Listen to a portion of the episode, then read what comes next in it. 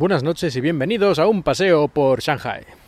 Hoy vamos a hablar de alcohol y concretamente de cerveza. La cerveza es una de las bebidas más habituales, más populares en China y yo diría que en todos o la mayoría de los países del este de Asia, como puede ser Japón o Corea también.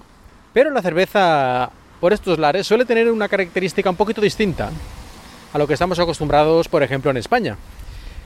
Y es que tiene menos alcohol.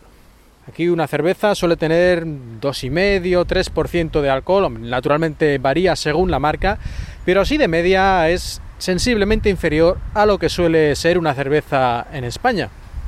Y yo diría que en toda Europa también.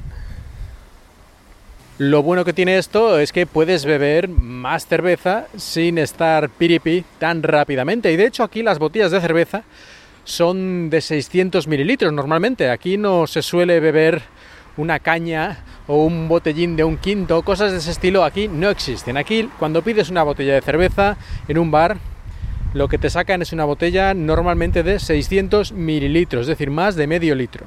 Es decir, que al final yo creo que acabas bebiendo el mismo alcohol, pero bueno, sea como sea, no sé por qué esta diferencia de porcentaje alcohólico en las cervezas, pero tal vez tenga algo que ver con que la mayoría de los asiáticos, aproximadamente un 30-40%, tienen una enzima que es un poco diferente y no pueden procesar tan rápidamente el alcohol cuando entra en su cuerpo.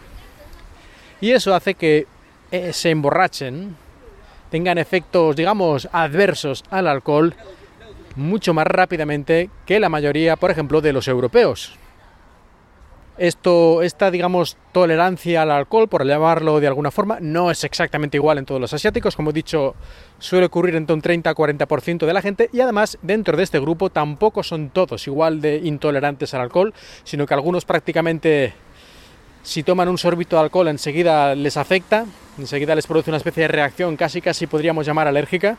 Y otros que, bueno, que no pueden beber tanto a lo mejor como en otro caso, pero que, bueno, casi casi, ¿no? Que a lo mejor no te das mucha cuenta.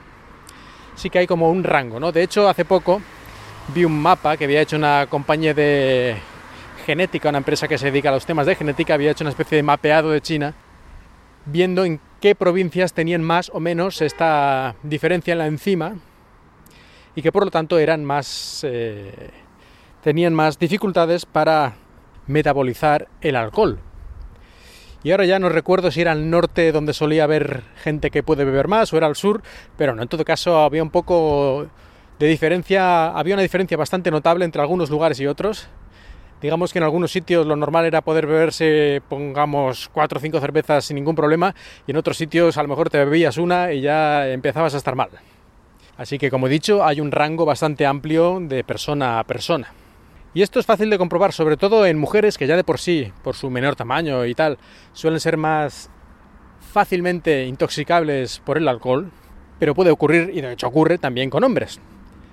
Cuando es una de estas personas que es muy sensible, apenas le das a lo mejor un vasito de cerveza, una caña, por decirlo así, 200 mililitros o lo que sea, no es que le des la botella completa ni mucho menos.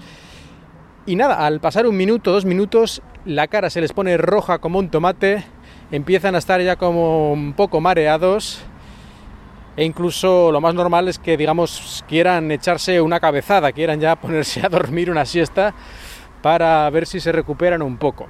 Pero lo que más llama la atención suele ser eso, la cara de repente roja como un tomate.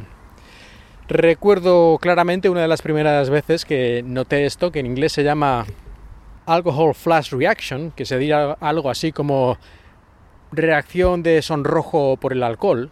No sé si en español tiene algún otro nombre, pero no lo he encontrado. Pues la primera vez que vi yo eso, por lo menos que yo recuerde, que fue cuando viajé a Japón, cuando estuve allí unos años estudiando, como ya he mencionado varias veces, una de las primeras veces que tuvimos una fiesta en la que había algo de alcohol, y ya digo que como mucho creo que era cerveza, nada más fuerte, pues me llamó esto mucho la atención, que había una chica que no quería beber mucho, eso que tomaba pequeños sorbitos y tal, pero incluso así, después de tomarse tres o cuatro sorbitos de nada, se puso roja como un tomate. Y a mí esto, francamente, me chocó, porque yo en ese momento, hombre, sabía que los asiáticos eran como más sensibles al alcohol o no lo metabolizaban tan rápido, sí que había oído algo tal, porque esto a veces también se ve en los animes y en los mangas y en estas cosas, pero muchas veces también se ve lo contrario, es decir, se tiene esta imagen, por ejemplo en Japón, de que los sarariman, los trabajadores en las empresas, cuando acaban de su horario laboral, se van todos ahí a la izakaya, a la taberna, a tomarse cervezas y a tomar lo que, bueno, tapas, tapas japonesas, ¿no? Pero, pues yo qué sé, takoyaki, yakitoris y estas cosas. Así que parecía un poco que cómo pueden ser las dos cosas, cómo pueden ser al mismo tiempo que la mayoría o gran parte de los asiáticos son especialmente sensibles al alcohol, que no lo pueden metabolizar bien, y por otro lado tienen esta costumbre de irse todos juntos a beber cervezas y cosas similares o, más fuertes, ¿no? En Japón tienen el, el, sake, que es un licor de arroz bastante, bastante fuerte en cuanto al grado alcohólico.